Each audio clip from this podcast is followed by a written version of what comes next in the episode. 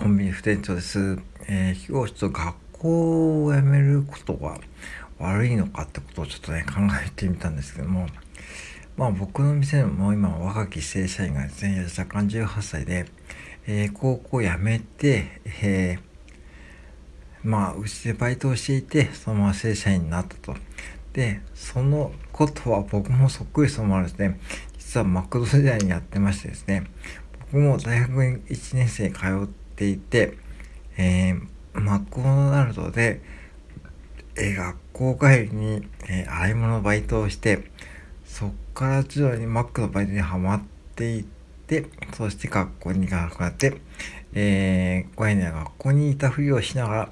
えー、約半年間過ごしながら、そして学校から数字が来て、そして親にバレて、そして、えー、学校を辞めたっていうですね、まあ、こういう黒歴史、まあ黒歴史というか、あるんですけどね。うん、まあだから、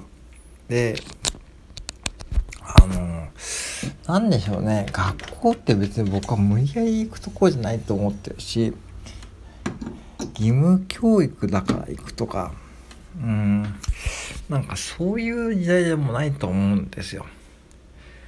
うん。で、むしろこう、なんだろうな、僕は、その、若干18歳で、まあ、若干っていうか、まあ、まあね、高校、まあ、いわゆる中卒ですよね。うん、履歴書上がね、中卒になってしまった彼が、もう、親御さんがすごいと思って、うん、なんか、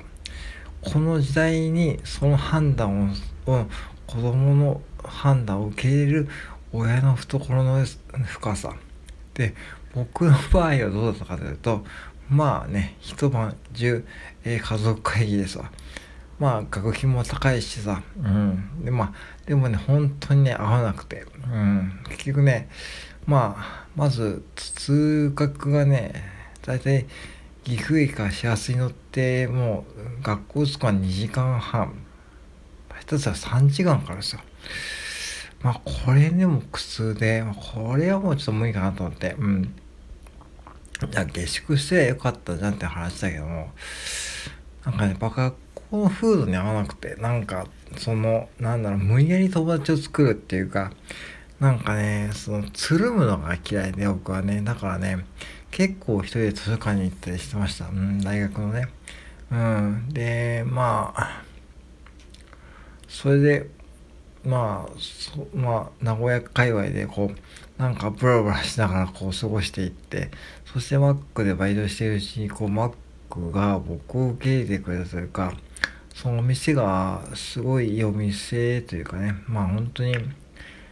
なんだろうな、うん、まあめちゃめちゃ厳しかったですよ。なんかね、その、なんだろう、本当体育会系部活みたいなところで、もうね、先輩後輩をきっちりして、きっちりしているし、うん、それでもね、なんかこう頑張っていくことで、なんかこうね、なんかやっと半年後ぐらいになんかやっとね、うん、えー、仲間に入れたって感じで、最初はね、嫌だったんですよ。マックでバイトするのがね。うん。嫌だったの。だいたい2ヶ月ぐらいかな。で、3ヶ月ぐらいになって、なんかこう、土日もお昼のピークとか参加するようになって、なんか、そのお客さんをさばくとか面白くなっちゃって、うん。それで、その店長と社員の方々の給料を聞いたらさ、それはびっくりするわけですね。うん、本当に当時はすごかったですよ。うん、もう本当にね、店長とかはもう本当に半年のボーナスが3桁とか当たり前ですよね。もう飲食業ですよ。飲食業ってそれですよ。もう信じられないですよね。うん。で、話を戻すと、そういうところに僕は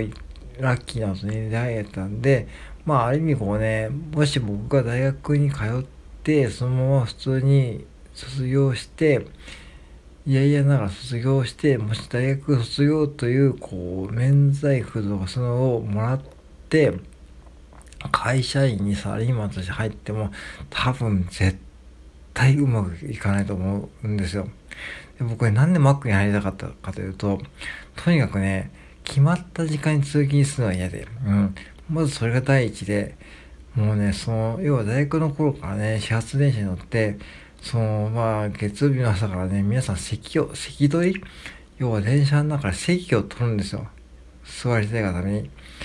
もうね、これやんのと思って。うんで、みんな眠そうだしね、地下鉄とか乗ってもさ、もうみんな寝てますよね、朝からね。いや、これ俺無理だわと思って。いやいやいやいや、逆にそれ見て見てたから、よかったかもしれないけどね。で、Mac ってシフト制なんで、まあ、ぶっちゃけ、昼から出勤とかね、あるんですよね。で、だから、で、車通勤だし、絶対にこう、通勤電車、満員電車もないし、で、まあ、上司もね、店長と先輩マネージャーまあ、言ってもまあ、多くてもね、3、4人ですよね。であとは、マクナのクルーとアルバイトマネージャーの方々ですからね。だから、そういう一般的な社会じゃなかったんで、会社じゃなかったんで、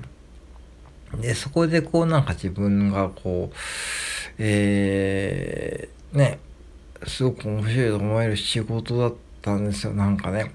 物を売るってのが結構やっぱ好きなんですよね。うん。で、僕のね、おじいちゃんかな。おじいちゃん型のそのおじいちゃんとか、ひいじいちゃんが、どうもね、商売やってたらしいんですよね。うん。昔ばあちゃんに聞いたんだけどね。うん。で、その血が流れてるかもしんないけども、まあそれは定かじゃないけどね。なんか、で、だからそういうことでも多分今もこれまあなんだかんだ先週もいろんなものを作ったりね自分のコンテンツを整理したり自分の商品を作ったりしてました。うん。そういうものはやっぱ好きなんですよね。なんか物を売るっていうのがね。で Mac はそれにハマってそして Mac ってああいう素晴らしいシステムにハマってね本当にうん多分ねその18歳の彼もね同じかもしんないです仕事はね、ほんと楽しそうでね、やるしね、その、うん、とにかくね、仕事楽しそうなんですよ。うん。で、これもちょっとグレーだけども、今日終わったらパチンコに行くんですよとかね、今日終わったらゲーセンに行くんですよとかね、そういう嬉しそうな話をするってことはね、あもうこれね、勝ち組だと僕は思っていて、勝ち組というか、もう普通にこれ高校行ってたらさ、味わえないですよね。うん、しかも正社員だから、もうこっからも福利厚生いかれてるしね、もう将来の準備も始まってるわけでね、早々からね、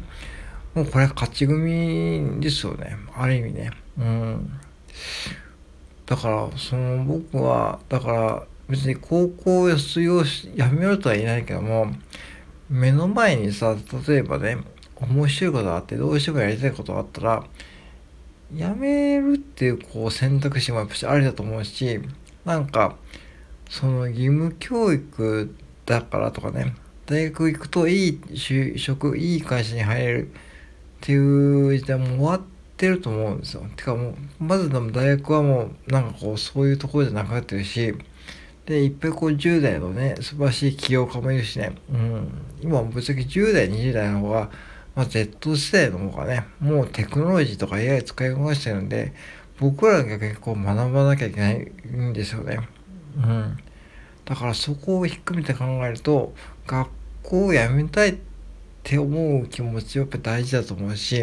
学校を辞めたいんなら、辞めるっていう行動を起こせることってすごくないですか？うん。ねえ皆さん辞めたいんなかったで大学って。なんか大学って遊べるけど、遊べるけどもさ、遊べる、遊べました？僕はね、もう遊べなかったんですよ。その通学も時間かかったのはあるけども、遊べるお金がなかったというか、そもそもそんなお金がなかったし、そんなね、遊べるっていうことはね、多分お金持ちの坊ちゃんとかね、